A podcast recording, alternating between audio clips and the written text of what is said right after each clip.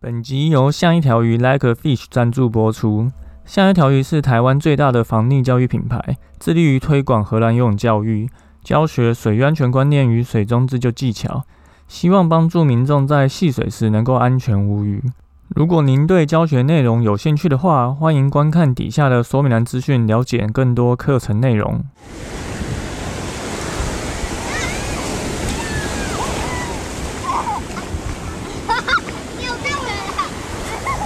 现在时间下午五点钟，海水浴场关闭，请尽速从水里上来，谢谢。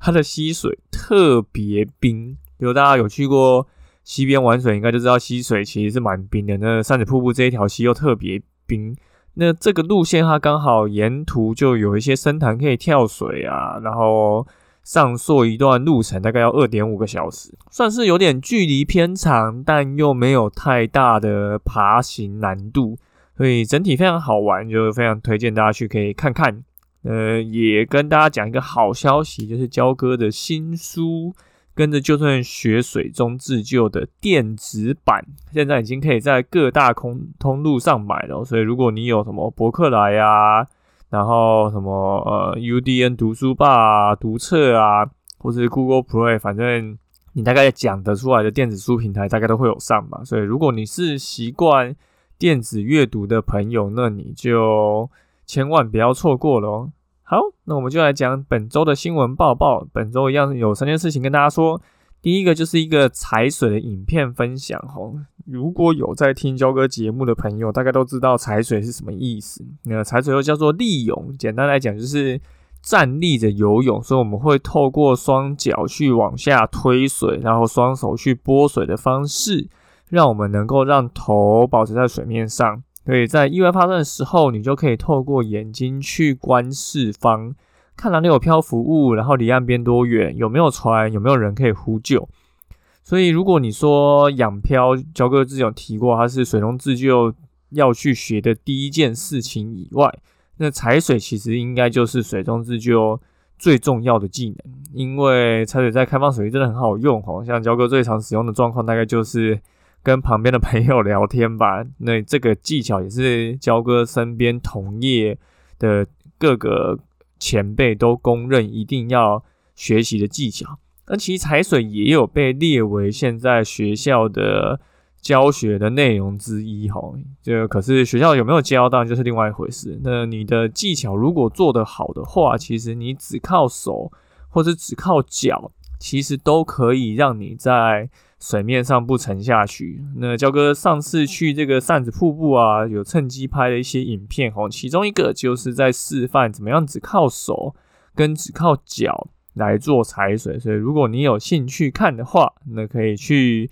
点击我们底下的说明栏资讯，它就会有这个影片的操作方式。好，第二件事情就是一个新闻哈，在台南渔光岛又传出男大生的这个溺水意外。这次是发生在七月十五号，那也是有一个人在这边溺水。那这次是大学生，上个月是高中生。那有五六名的同行友人发现这个王姓男大生溺水，立刻下水抢救，但疑似风浪太大，救援未果，所以最后这个王男就失踪了。那在这个意外之前呢，同一天，同一天。也才发生另外一名三十九岁的男子下水，结果体力不支而溺水。那刚好这个台南市消防局的休假特搜队员也在那边做休闲游憩哈，所以就及时抢救，就没有发生意外。怎么会想？怎么会没有想到？就是没料想到，就在过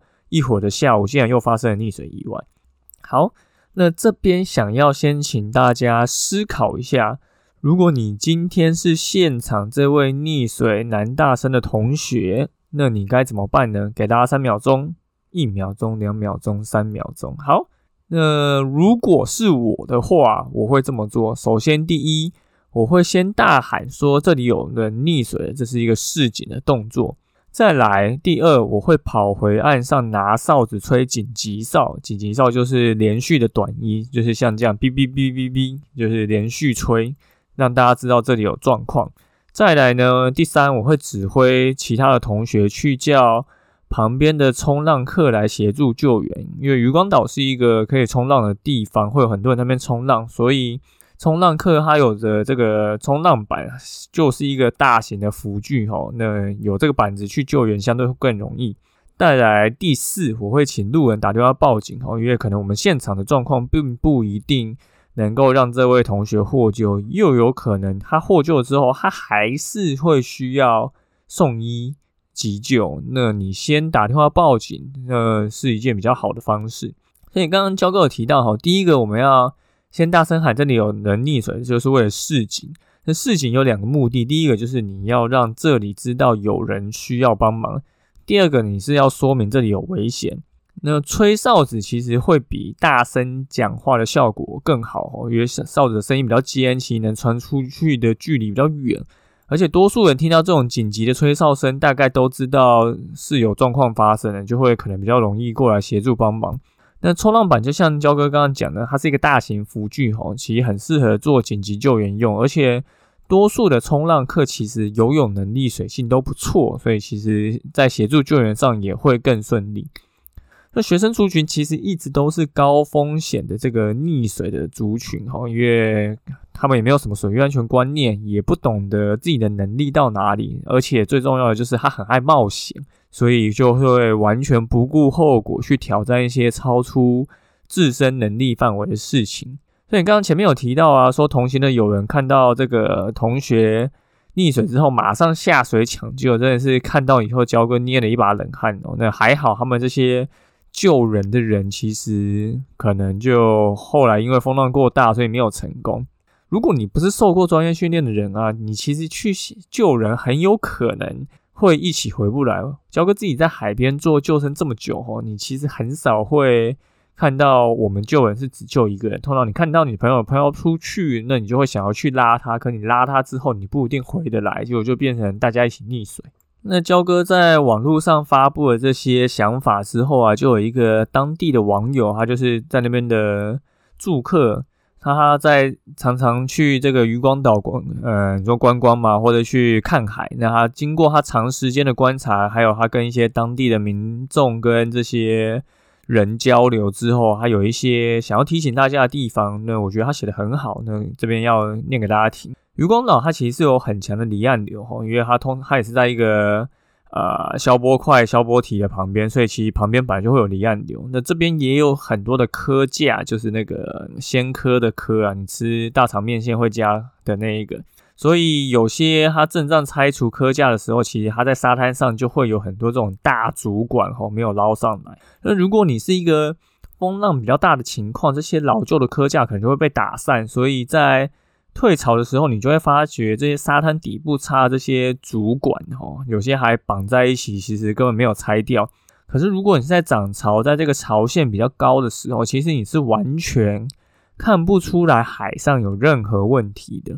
那根据这一个网友去问这些采文蛤捕鱼，还有采石头科的当地人聊天啊，他说其实很久以前就有常常发生。冲浪玩水被卷走的意外，哈，那最后会发觉这些人根本就是卡在水底的科架上面，或者是撞到这些水底的科架，结果就不小心头晕了，那头晕就溺水了。所以这些科架其实是有危险的，哈，它可能就像这个水底的地雷一样，你可能走过去，然后不小心卡住，就不小心被浪扫到，就有可能爬不起来。所以这位网友就会建议啊，如果你要玩水或者是玩冲浪板的话，可以去旁边的关系平台，它还可以冲脚。那如果是家庭戏水的话，就可以去这个和乐广场，这两个应该都是当地的一个景点哈。那焦哥自己本身是没有去过渔光岛，但如果在地人有这样子的一个观察跟建议的话，我相信这样子的一个意见，大家应该是要放在心里。好，最后一个活动资讯就是要跟大家讲一个图解 SUP Stand Up Paddle 立式划桨的一个形成脉络跟它的差别哈。这这几年其实这个立式划桨啊 SUP 非常的夯，就各地你说不管是湖流、湖泊、溪流或者一些风景区，其实你都会看到很多人在划 SUP。你不管是坐着站着，其实划起来都觉得非常的悠游自在，而且拍照拍起来也很好看。那因为现在不能出国嘛，所以这个活动越来越热门。所以不管你说像刚刚讲的，你说这些牛奶湖啊、龟山岛牛奶湖、南投日月潭、高雄爱河，其实都能看到这些立桨的身影哈。那中央社它就特别用了这个图解的方式，把 SUP 各种玩法跟一些戏水景点做了很详细的图解哈。那焦哥看的这个介绍其实是。蛮仔细的，他对于不管是入门或是你已经有在玩，可是你却对其他类型的 SUP 不是那么熟悉的朋友们，那其实都可以点这个文章的链接去看一下，里面也有介绍，比如说竞速的 SUP 或是你的长度有分哪些不同的尺寸，那这些其实都是一些你对于水上活动越了解，其实你去戏水就会越安全的一些细节。那焦哥一样会把这个网址的连接放在底下的说明栏，后大家可以赶紧去看一下。好，那本周的新闻报报就到这边。这周一样是三件事情跟大家说。第一个就是焦哥拍的这个踩水的示范影片，哦，大家可以去看一下焦哥是如何只用手或是只用脚来做这一个踩水。再来就是台南的渔光岛又发生了这个溺水意外，哦，可见这里其实是有一定的。戏水风险，那如果你的能力不够去做这些事情，那很有可能就会发生意外。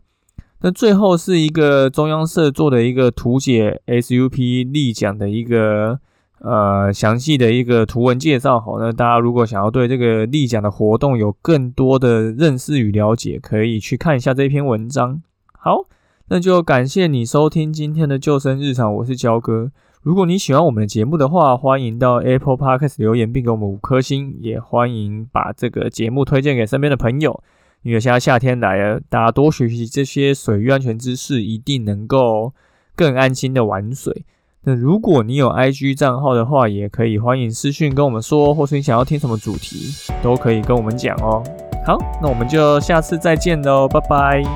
霹雳讲的一个。呃，详细的一个图文介绍，好，那大家如果想要对这个立桨的活动有更多的认识与了解，可以去看一下这篇文章。好，那就感谢你收听今天的救生日常，我是焦哥。如果你喜欢我们的节目的话，欢迎到 Apple Podcast 留言并给我们五颗星，也欢迎把这个节目推荐给身边的朋友。因为现在夏天来了，大家多学习这些水域安全知识，一定能够更安心的玩水。